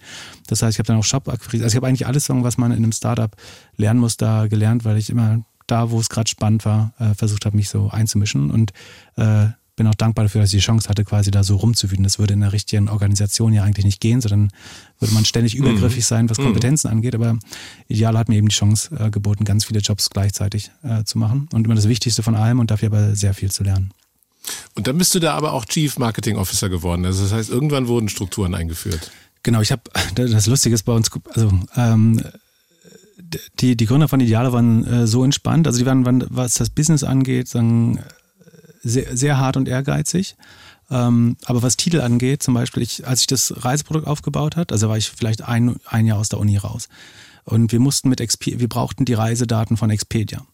Und äh, Martin meinte, du, du musst zur ITB fahren und du musst jemanden von Expedia treffen, der dir die besorgen kann. Mhm. Und dann meinte ich, ja, wie kriege ich denn da einen Termin? Da meinte er, äh, Du kannst ja eine Visitenkarten selber drucken, schreib Senior Vice President Travel rauf, äh, und dann, dann sprichst du den an. Mhm. Du änderst deinen Titel auf LinkedIn oder Xing äh, zu Senior Vice Marketing äh, Travel und dann mhm. kannst du den einfach ansprechen. Und so konnte mhm. die meisten Leute damals zumindest noch ähm, ihre, ihre Titel aussuchen. Ähm, CMO deswegen, weil ich zu dem Zeitpunkt ähm, sozusagen die Such das Flugprodukt oder Reiseprodukt, die Suchmaschinenoptimierung und das, das Marketing verantwortet habe. Dann kamen aber mehr Leute äh, dazu. Äh, und Idealo war immer so die Kaderschmiede für für gute Marketer und Suchmaschinenoptimierer. Also vor mir haben da sehr bekannte ähm, Suchmaschinenoptimierer gearbeitet und auch äh, nach mir gibt es da immer großartiges Talent wieder. Ähm, weil die, das ist auch so eine äh, fast so eine Art Netzwerkeffekt, dass die, die Firma attraktiv wirkt, weil sie bekannt dafür ist, das besonders gut zu machen und damit gewinnt man auch immer wieder das beste mhm. Talent, zum Glück bis heute. Ja. Und dann bist du aber irgendwann da raus und hast für Rocket Internet gearbeitet, oder? Genau, also irgendwann war es so, dass ich wirklich viel gesehen habe, viel gelernt habe und die Lernkurve einfach äh, abflachte und mich auch äh, privat verändert habe. Und ähm, parallel habe ich Oliver Samwer, den, den Gründer, also Rocket Internet ist die mhm. sogenannte Firmenschmiede der Samwer-Brüder. Äh, Oliver Samwer ist der, der Redelsführer, der ehrgeizigste von denen. Und ähm, der hatte Kontakt zu mir gesucht äh, und wollte damals, war der der Auffassung, wir, wir sollten nochmal einen zweiten Preisvergleich in Europa oder weltweit äh, bauen. Und irgendwie hatte er mich als Person identifiziert, die prädestiniert wäre, das zu machen, weil sie viel gesehen hat offenbar von dem Modell und diese wichtige Suchmaschinenoptimierung beherrschte. Und ähm, der hat dann gesagt, du kannst hier einen Koffer voll Geld haben oder wir besorgen das Geld, so wir geben dir die besten Leute, irgendwie ein paar McKinsey-Typen, aber wir, wir, glauben, du kannst das bauen. Und ich fand das jetzt aber nicht spannend oder charmant, äh, jetzt sozusagen meinen ersten Schritt in die Gründerwelt zu machen, indem ich meinen Arbeitgeber quasi kopiere. Das mhm. äh, fand ich irgendwie vom Wertesystem her mhm. wirkt das nicht attraktiv mhm. äh, auf mich. Ähm, das hat Oliver Samba nicht davon abgehalten, sozusagen das noch zwei, dreimal also sehr insistierend zu pitchen, dass es eine Möglichkeit ist, die ich unbedingt wahrnehmen äh, sollte. Ähm, wir sind aber nicht zusammengekommen. Ähm, dann hat er irgendwann frustriert gesagt, na gut, aber das Talent hast du ja trotzdem, dann bauen wir halt was, was nicht dein alter Arbeitgeber ist. Mhm. Ähm, wir bauen hier gerade einen Schuhshop und wir bauen hier gerade so ein Produkt, das heißt ladenzeile.de. Äh, dann guck dir die doch mal an, vielleicht gefällt dir das. Mhm. Die, das ist eher so Modekram, das ist nicht Elektronik, ähm, das konkurriert nicht. Das braucht aber eigentlich die gleichen Skills. Ähm, und so fing ich dann an, von bei fast jedem neuen Rocket-Projekt, was ein Aggregationsmodell ist, also Marktplätze, verti Marktplätze vertikale Suchen äh, und Classifieds, also Kleinanzeigenmodelle, die Rocket damals so in den Emerging Markets äh, noch gebaut hat. Ähm, da, da, wurde ich quasi eine Art Marketingberater, so ein interner Berater von Rocket. Also ich stand mhm. da nicht auf dem Gehaltszettel, sondern ähm, ich wollte quasi, ich wollte schon unternehmerisch sein. Äh, ich wollte ich fand mein sagen, Wissen und Können relativ wertvoll. Das heißt, mhm. sagen, ich wollte partizipieren und dann habe ich quasi gesagt, gib mir ein oder anderthalb Prozent an der Firma. Ähm, dafür brauche ich kein Geld. Ich dann koste die Startups nicht ihr wertvolles Geld, sondern wenn das klappt, dann soll mir irgendwann später noch ein halbes Prozent davon gehören mhm. oder so. Ähm, und es hat sich dann irgendwann, es geht natürlich in ganz vielen Fällen schief, wie bei jedem Startup, mhm. ähm, aber in ein paar Fällen hat sich äh, gelohnt, genau.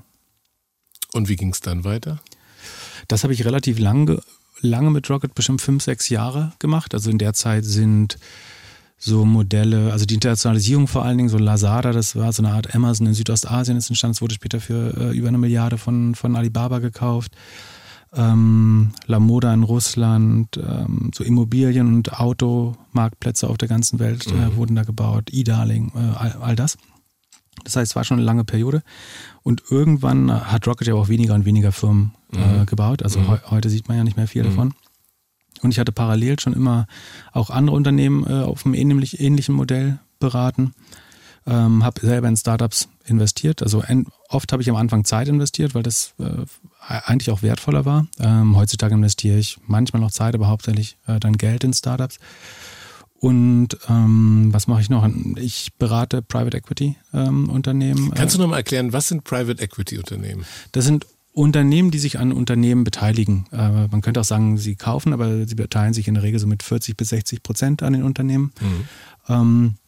Das machen sie, indem sie äh, Schulden aufnehmen. Das heißt, das Unternehmen muss die Kredite teilweise selber zurückzahlen, äh, die für die Übernahme in Anspruch genommen wurden.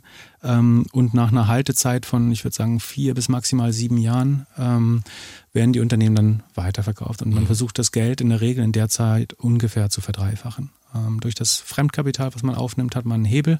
Mhm. Ähm, das heißt, wenn das Unternehmen sich im Wert vielleicht verdoppelt hat, dann ist das eigene Geld vielleicht dreimal so viel wert äh, ge geworden. Mhm. Ähm, das ist das Geschäftsmodell. Ähm, und äh, ich arbeite viel mit KKA, mit ein paar anderen äh, noch, noch zusammen. Und ähm, daran ist für mich spannend, also die wollten natürlich vor allen Dingen auch die Digital-Marketing-Expertise mhm. äh, haben, weil KKA verstanden hat, dass eigentlich in alle Modelle, wo sie investieren, dass die digitale Komponenten haben und dass kein Modell nicht digital ist. Also das Gegenteil von dieser Denke, wir mhm. haben jetzt einen Online-Shop, wir sind ja. digitalisiert. Ähm, und dann, da, da, kann ich Ihnen helfen, sozusagen Potenzial zu entdecken in Unternehmen, äh, mit denen sie zusammenarbeiten möchten oder auch welche, wo sie schon investiert haben, was man da noch besser machen könnte. Ähm, oder auch, ob man irgendwo ähm, eine Blackbox kauft, wo man vielleicht nochmal genauer hinschauen äh, sollte, ob es da Leichen mhm. im Keller gibt. Ähm, und für, für mich ist es spannend, weil ich war vorher halt sehr festgelegt auf diese Aggregationsmodelle, Marktplätze, Classifieds, vertikale Suchen und auf den Bereich eigentlich Marketing, aber schon noch sehr stark dieser SEO-Fokus. Und tatsächlich habe ich immer viel mehr gemacht. Also sozusagen die, die öffentliche Wahrnehmung hinkt immer so ein bisschen hinterher.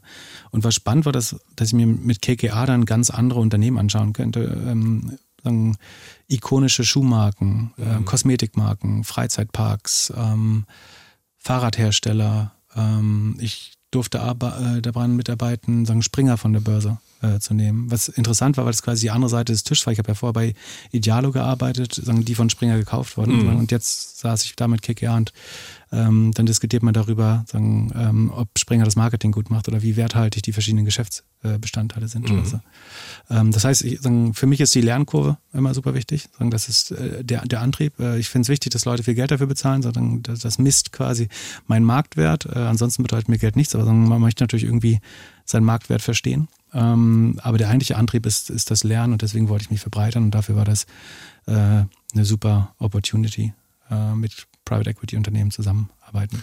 Und sollte man in Freizeitparks investieren oder sollte man lieber in Freizeitparks gehen? Ähm, man sollte auf jeden Fall hingehen, das macht wahrscheinlich mehr Spaß. Mhm. Ähm, das Spannende, also das ist natürlich auch spannend, man, man mhm. lernt, wie verschieden diese Geschäftsmodelle sind. Total. Also ein Freizeitpark ist ja insofern spannend, dass du unheimlich hohe Fixkosten hast. Mhm. Das heißt, du musst ja alle Stände immer besetzen, du musst alle Fahrgeschäfte besetzen. Und jeder zusätzliche Kunde verursacht aber gar keine Kosten. Das heißt, man könnte theoretisch ganz günstig Tickets rausgeben, weil die kaufen dann noch eine Pommes und die also machen sogar mehr mhm. Umsatz im Park. Aber jeder neue Kunde versucht eigentlich keine Kosten mehr, weil ich die Fixkosten sowieso habe, wie, wie eben einen, einen Rummel oder ein Kino mhm. äh, auch. Das heißt, das mhm. sind ganz spannende Optimierungsprobleme. E-Commerce funktioniert ganz anders. Wenn ich ein Paket mehr verkaufe, habe ich Marketingkosten, habe ich die Produktkosten, habe ich Logistikkosten. Also es ist viel mehr von variablen Kosten getragen. Während ähm, das eben so ein Capacity-Game könnte man sagen. Ich habe eine fixe Fassungsgröße und es geht eigentlich daraus, Hotel, Hotel wäre auch sehr ähnlich. Es geht eigentlich darum, 100% Auslastung zu schaffen an mhm. möglichst vielen Tagen. Also wie kann ich es an einem Regentag rabattieren? Ähm, wie kann ich kurzfristig, äh, kann ich mit Hotels in der Gegend zusammenarbeiten? Das heißt, sind ganz andere Marketing- äh, Probleme, die man da löst. Aber also wenn, so wie du das gerade beschreibst, warum sind die Disney-Parks dann so irre teuer in den USA? Also wenn man aus Europa da hinkommt und äh, ich, ich die deutschen Freizeitparkpreise gewohnt ist, dann fällt ähm, man da nach hinten um.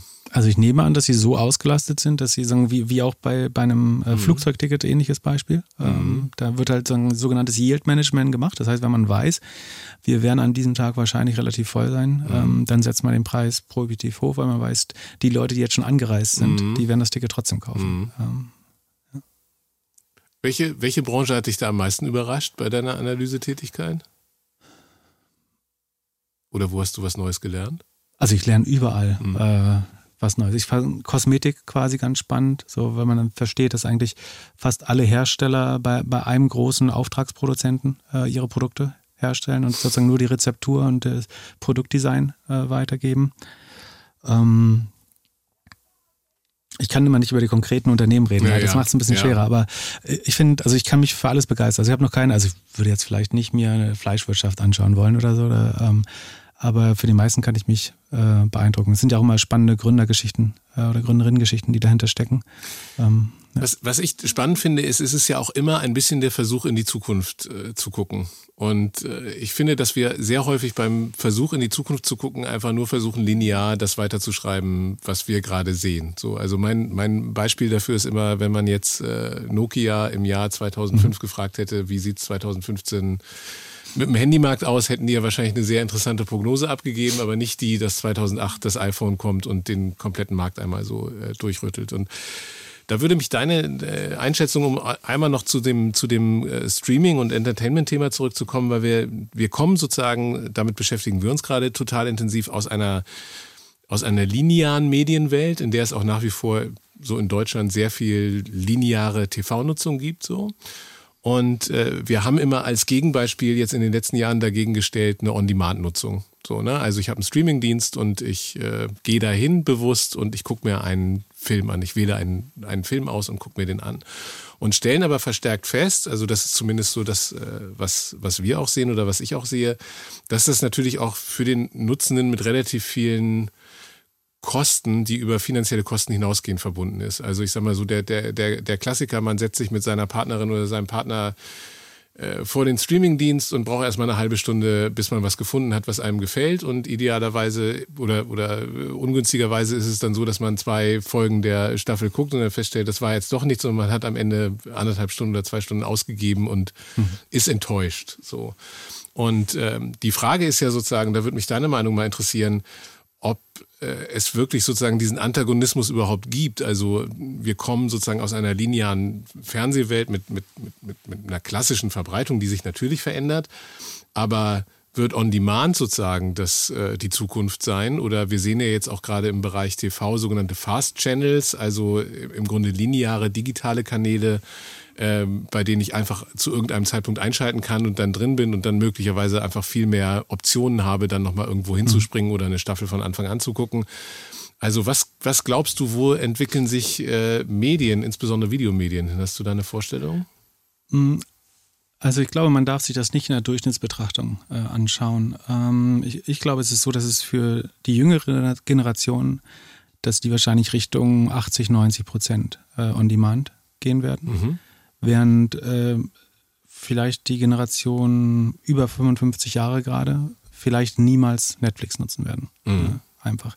Das ist ganz oft, man versucht das immer, man versucht die, die Industrie zu beschreiben, aber bei Print ist es ja auch so. Mhm. Die Auflage geht so langsam zurück, mhm. dass man es eigentlich gut so runtermanagen kann. Ne? Man mhm. lässt immer alle vier Jahre lässt man wieder mal 10 Prozent der Belegschaft und so schafft man irgendwie auch einen, einen Zeitungsverlag äh, zu, zu managen. Ähm, aber ich, ich glaube, das lineare Fernsehen so, hat so ein Structural Decline. Also es wird, glaube ich, nicht mehr größer äh, werden.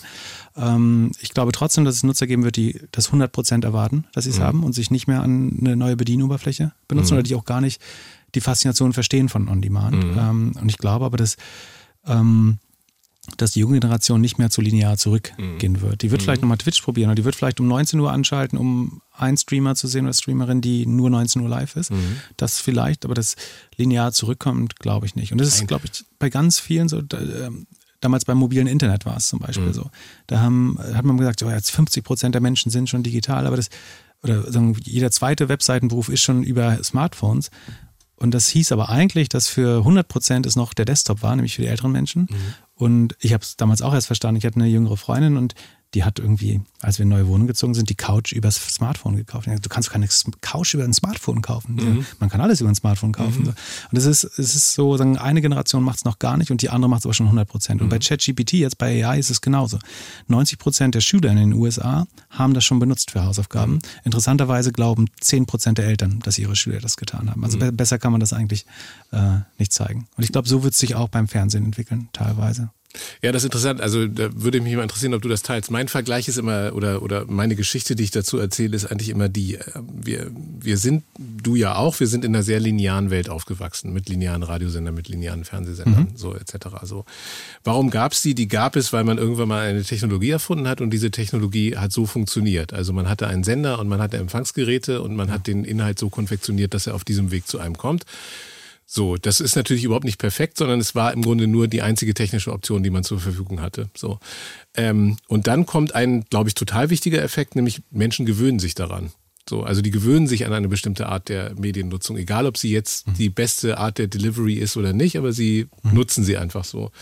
Und äh, je länger sie daran gewöhnt sind, desto schwieriger ist es sozusagen, diese Gewohnheiten wieder aufzubrechen. Und jetzt wächst halt gerade eine Generation heran, die sich nicht daran gewöhnen musste, sondern die sich schon daran gewöhnt hat, einfach on demand diese Sachen abzurufen. Und das ist sozusagen im Moment die optimale Variante. So. Absolut. Und äh, die ist natürlich auch noch nicht optimal, weil quasi die, das Thema, das du ja wahrscheinlich auch aus, aus deiner Tätigkeit im Podcast-Bereich kennst oder was wir auch aus allen Mediengattungen kennen, also die Entdeckbarkeit von Inhalten, die ist mhm. natürlich überhaupt noch nicht perfekt, so, sondern mhm.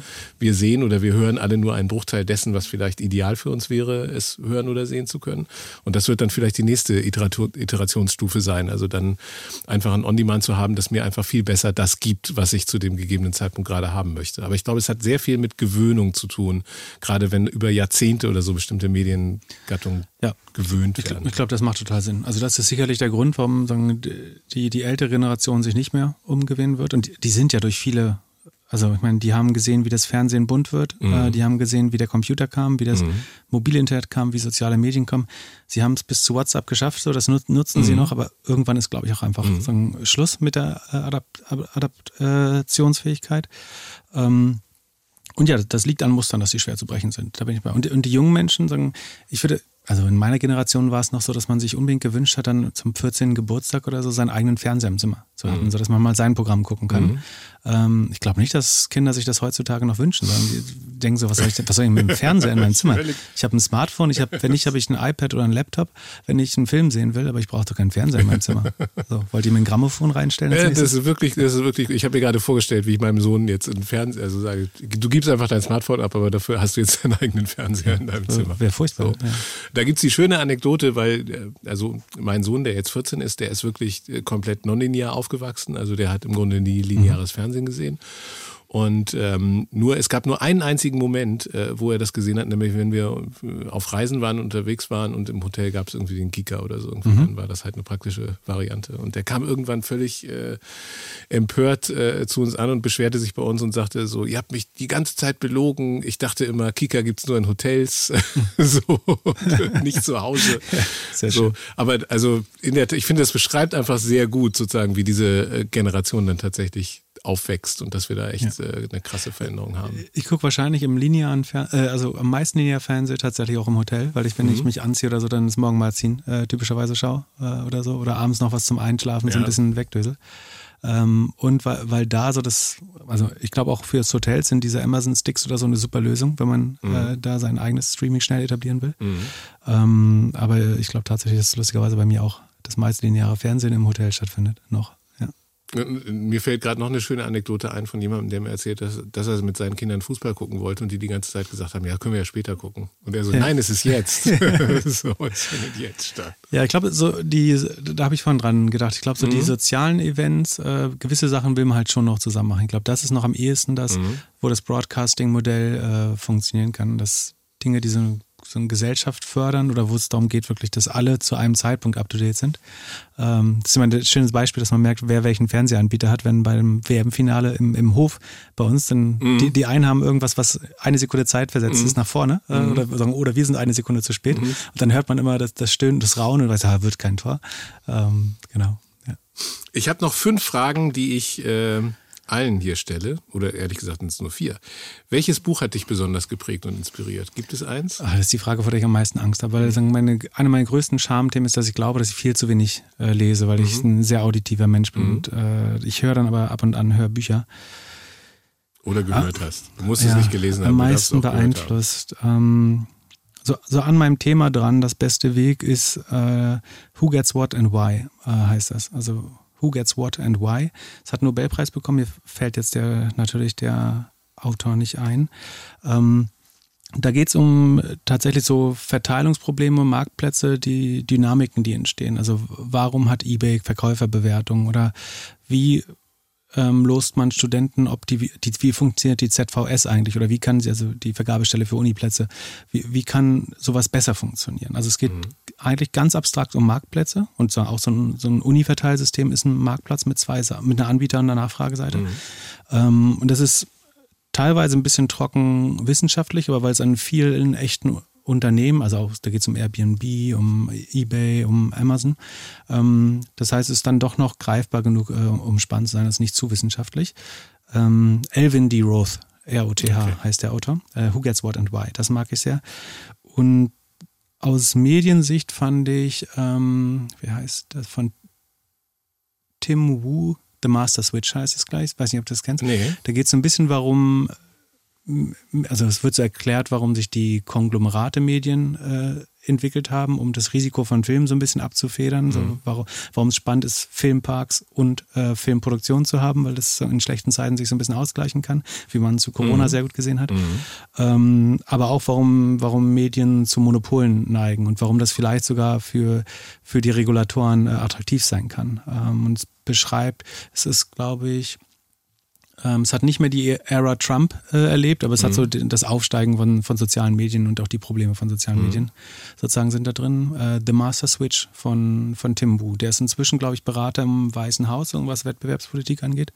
Das fand ich äh, sehr interessant, um sich äh, eine gute Meinung über die, sagen, mit, mit großen Medien, äh, also mit Medienkonzentration verbundenen Problemen äh, zu informieren. Sind beide Englisch, die Bücher natürlich. Ja, da habe ich nochmal eine Zwischenfrage, äh, wenn es um so, äh, Social Media geht und soziale Medien und das Thema Desinformation. Meinst du eigentlich auch, dass sozusagen die Verbreitung von Desinformation über soziale Medien wie beispielsweise, also wenn man jetzt WhatsApp dazu zählen äh, würde in irgendeiner Form, dass die eigentlich unterschätzt wird im Gegensatz zu Instagram und, und Facebook, weil dort sehr viel Kommunikation stattfindet von denen, die man eigentlich, die man nicht sieht? Das Dark Social, mhm. das sogenannte. Ähm, ich würde glaube, also wenn ich bei meinen Eltern, also es gibt so, das beste Beispiel sind immer so Kindergartengruppen oder mhm. so Studiengruppen. Gruppen. Und wenn ich jetzt bei meiner Mutter äh, ins Handy schaue, dann werden da so anti-links-grüne, misogyne Sachen geteilt. So. Mhm. Ähm, obwohl meine Eltern, also meine Eltern, mhm. äh, wir sind dann ein Bildungsbürgertum. Meine El mhm. Mutter ist Ärztin, mein Vater ähm, ist Pädagoge. Ähm, und da frage ich mich so, also warum, warum das passiert so? Warum, das mhm. sind doch ehemalige Studienkollegen von mhm. Ihnen, äh, warum die das jetzt auf einmal lustig finden. Mhm. Ähm, und ich glaube, das ist super gefährlich, dass in so Berufs- oder sagen firmeninternen Gruppen, die Kindergartengruppe, die Gruppe von einem, einer kleinen Siedlung, einer Straße, einem Dorf, einer Hausgemeinschaft. Ähm, ich glaube, da passiert viel und gleichzeitig sind es natürlich so Communities, wo man sich auch nicht vielleicht traut zu widersprechen, mhm. weil man auch so, so den sozialen Frieden braucht. Ähm, und aber das legitimiert natürlich dann auch äh, Disinformation teilweise. Man denkt, das kommt jetzt aus dem direkten Umkreis und die kennen wir doch und irgendwie beim Grillen sind die eigentlich immer ganz nett und äh, jetzt schicken die sowas. Ich glaube, das ist vergleichbar. Es hat natürlich nicht die gleiche Reichweite, aber es ähm, ist eine intensivere Beziehung äh, und eine glaubwürdigere Beziehung und deswegen ist, glaube ich, ich weiß nicht, ob es umso gefährlicher ist, aber es ist ähm, ebenbürtig gefährlich, mhm. würde ich sagen, ja. Wenn der Podcast hier alle Menschen in Deutschland erreichen würde, aber du könntest nur eine Botschaft loswerden, welche wäre das? Das ist natürlich eine super schwere Frage. Das, worüber, worüber ich mir gerade viele Gedanken mache. Also ich würde dazu aufrufen, mehr Toleranz für andere Meinungen zu haben. Ich finde es super problematisch, dass sagen, auch in Deutschland sich die Gesellschaft sagen, weiter polarisiert, dass so links und rechts äh, genutzt wird, um Leute zu stigmatisieren oder in Ecken zu drängen. Das ähm, ich glaube, es bräuchte wieder mehr Diskurs und Plattformen, wo konservative Menschen, liberale Menschen, linke, grüne Menschen ähm, in Debatten eintreten. So, das gibt es mit Talkshows im Fernsehen äh, zum Glück noch, aber ähm, so, so ein Hauser- und Kienzle-Format, wo auch einmal, mhm. einer mal wirklich auch der, der straight mhm. Konservative sein ja. kann oder auch ein bisschen rechtsaußen sein kann. Mhm. Ähm, also nicht rechtsradikal, mhm. ist vollkommen klar. Aber das passiert so wenig, sondern mhm. man vergräbt sich und man, äh, man schließt andere, also sobald man sie politisch eingeordnet hat, versucht man eigentlich, sie nur noch zu diskreditieren. Es gibt, geht nur noch ad hominem bei den Argumenten. Ähm, und das finde ich traurig. Es gibt bei unserem Podcast, wir, wir sind, dass unsere größte Schwäche ist, dass wir auch zu sehr in einer Bubble sind. Wir sind, mein Co-Host wohnt in Hamburg, ich wohne in Prenzlauer Berg. Mhm. Ähm, wir sind sagen, links, grün, liberal veranlagt, würde ich sagen. Ähm, und wir, wir hören uns aber ganz andere Formate äh, mhm. an. Also ich höre mir Podcasts von der, von der Welt an, ich höre mhm. mir libertäre Podcasts aus den USA an, weil mhm. ich, ich will ja die Meinung und die Argumente der anderen mhm. Seite verstehen äh, und ich meine eigenen überprüfen mhm. äh, dabei und ich möchte gewappnet sein, wenn ich mal sozusagen in eine Debatte äh, gerate und ich finde, das wird zu wenig getan. Sondern Leute sagen, also wenn ich dann teilweise irgendwo auftrete in Podcast, dann wird so geahnt, dann schreiben Leute Kommentare so, ich kann mir das nicht anhören, weil mir das zu links ist. Oder andere sagen, ich, ich cancel euch jetzt, weil da ein Rechter zu Gast war. So. Mhm. Und äh, ich, ich finde, das ist falsch. das bringt uns definitiv nicht weiter, sondern wir müssen allein aus Interesse an, an Meinung und einer heterogenen Gesellschaft müssen wir das sogar wollen, andere Meinungen zu hören. Also ist ja nicht schlecht. Also ähm, neulich habe ich geschrieben auf Twitter, es ist so, als wenn ich einmal Salami-Pizza esse und mein Leben lang Salami-Pizza bestelle, weil es die beste Pizza ist. Wie soll ich denn noch wissen, ob das die beste Pizza ist, wenn ich nicht zwischendurch mal eine Capricciosa probiere, wo verschiedene Sachen drauf sind oder eine Mister? Ähm, und ich glaube, das kann nicht die Lösung sein. Ich finde es wahnsinnig traurig und verstehe Leute auch wirklich gesagt nicht, die sagen, ich will jetzt nichts mehr hören, was nicht meiner Meinung schon entspricht. Mhm. Das ist ja absurd. Dann kann ich eigentlich aufhören mit Medienkonsum. Also wenn ich nur höre, was, was eh meine Meinung bestätigt, dann wozu noch Medien konsumieren? Mhm. Also dann bin ich ja in einer sehr kleinen Blase und das wär, ist mir im Moment das Wichtigste. Es gibt viele andere Sachen, äh, für die ich brenne, aber das ist was, was mich gerade sehr beschäftigt, ehrlich gesagt. Was ist der größte Irrtum oder der größte Mythos in deinem Fachbereich? Ich weiß nicht, ob es der größte ist, aber größte, ist, aber einen, den ich sehr mag, ist äh, die größte Lüge des Web 2.0, äh, der, der Longtail. So, also Web 2.0 war die Zeit, ich würde sagen auch so um 2005 rum, als ich angefangen habe. Ähm, und da gab es dann auch diese Internet-Pioniere, die dann versprochen haben, ich glaube Chris Anderson war das in dem Fall, bin mir nicht 100% sicher. Ich glaube ja. Ähm, die sagen, es gibt jetzt diese unendlichen Bücherregale, äh, es gibt unendliche quasi Musikkataloge, ähm, die Independent-Künstler. Das ist jetzt das Zeitalter der Mhm. Independent-Künstler, der kleinen Autoren. Ähm, und das war die größte Fehleinschätzung, die man hätte machen können Mhm. zu dem Zeitpunkt, weil sämtliche sich, Sachen sich digital noch stärker konzentrieren. Das liegt und also hauptsächlich an Vorschlagsmechanismen und Algorithmen, die äh, alle Leute hören Taylor Swift, ähm, alle Leute haben das, den gleichen Tinder- Tinder-Hintergrund von Machu Picchu, alle Leute machen das gleiche auf der Welt. Ähm, die, die Hälfte der Leute hat das gleiche Telefon in der Tasche äh, gerade. Und sagen, wir haben eine viel konzentriertere Welt bekommen. Und weder Content noch Produkte haben sich äh, stark diversifiziert, ähm, sondern es ist das absolute Gegenteil. Ähm, es gibt viel Content, das, das stimmt schon, aber er wird nicht mehr konsumiert. Podcast ist auch ein super Beispiel, wo wahrscheinlich die oberen 2% äh, damit davon leben können. Ähm, und das finde ich eine hervorragende, sozusagen, ähm, der hat das sicherlich nicht mit, mit Absicht falsch gesagt, aber es war eine, so eine grandi grandiose Fehleinschätzung. Mhm. Das stimmt. Und es gibt immer den, den Traum, wenn was Neues kommt, dass es auf einmal die komplette Demokratisierung der Medienwelt ist und dass plötzlich alles das, äh, was bisher wenig genutzt wurde oder nicht genutzt Ja. wurde, auf einmal sozusagen wahnsinnig groß wird. Also das, da erinnere ich mich immer dran an äh, auch an die an die Enjoy-Zeit, weil natürlich, äh, sag mal, der Klassiker, wenn man ein Radioprogramm macht, dann hat man immer ganz viel Beschwerden darüber, dass einfach immer nur dieselbe Musik läuft. So. Und dann kamen Streaming-Dienste und haben am Ende Playlisten angeboten nach einigen Jahren, die eigentlich nicht anders klangen als die Playlisten, die man Genau. mehr oder minder auch alle gehört hat. So, also Genau, am genau, Ende genau. findet immer eine Professionalisierung und Mainstreamisierung letzten Endes statt bei diesen unterschiedlichen Medienwegen. Ich fand es bei YouTube auch so. Da haben am Anfang alle gesagt, so jetzt jeder sendet aus seinem Zimmer und so weiter. Und am Ende, also natürlich ist das sozusagen ein Effekt, der sich da auch zeigt, aber am Ende hast du dann eben auch doch wieder große Firmen und Produktionsfirmen, die professionellen Content erstellen, der, der dann am meisten den Großteil der Nutzung ausmacht. Ne? Absolut, ja. Hast du ein Tool oder eine Technik, die dir in stressigen oder schwierigen Zeiten besonders hilft? Tool oder Technik. Ich kann beim Kochen gut entspannen, glaube ich. Das ist vielleicht was am ehesten, wo ich, egal wie der Tag war, kann ich dabei runterkommen. Also das ist äh, manuelle Arbeit. Ich kann dabei gut Podcasts hören und ne, parallel noch nachdenken, weil einfach sozusagen ein, ein Teil, der ganze motorische Teil des Körpers ist beschäftigt mit der relativ routinemäßigen Arbeit. Ähm, und ich kriege dabei den Kopf gut frei und ähm, ärgere mich in der Regel nicht. Ähm, es gibt sowieso nicht mehr viele Sachen, über die ich mich länger ärgere, fällt mir gerade auf.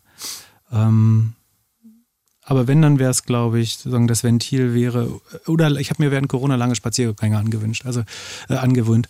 Ich äh, gehe gern mal über Mittag, also ich äh, gehe dann nicht mit Menschen, äh, es gibt Leute, die finden das wohl furchtbar wichtig, für mich ist das weniger wichtig, sondern ich gehe dann nicht mit Menschen so Lunchtermine machen oder Mhm. so, sondern ich versuche meine Termine sagen, sehr auf den Vormittag und auf einen späteren Nachmittag zu legen und gehe dann über Mittag drei, im Sommer manchmal bis zu vier Stunden ähm, spazieren. Das ist vielleicht keine Stresstaktik, aber da mein Job sehr viel ist, äh, Informationen zu verarbeiten, einzuordnen, Mhm. auf Dinge nachzudenken, Mhm. äh, über Dinge nachzudenken. Ähm, und ich muss einfach auch, oder ich habe ja gesagt, ich kann nicht gut lesen, oder ich kann lesen, aber ich kann mich nicht gut beim Lesen konzentrieren und im, Mhm. im Thema bleiben, weil mein Kopf so wegfliegt dann. Ähm, aber ich höre viel Podcasts oder Hörbücher und äh, dazu ist das äh, Spazieren quasi. Äh, gut, und ich habe bestimmt schon 5.000, 10.000 Kilometer äh, durch, durch Berlin gelaufen in, in, in Mittagspausen quasi. Philipp Klöckner, vielen Dank für das Gespräch. Danke für die Einladung. Danke. Hier noch ein Programmtipp.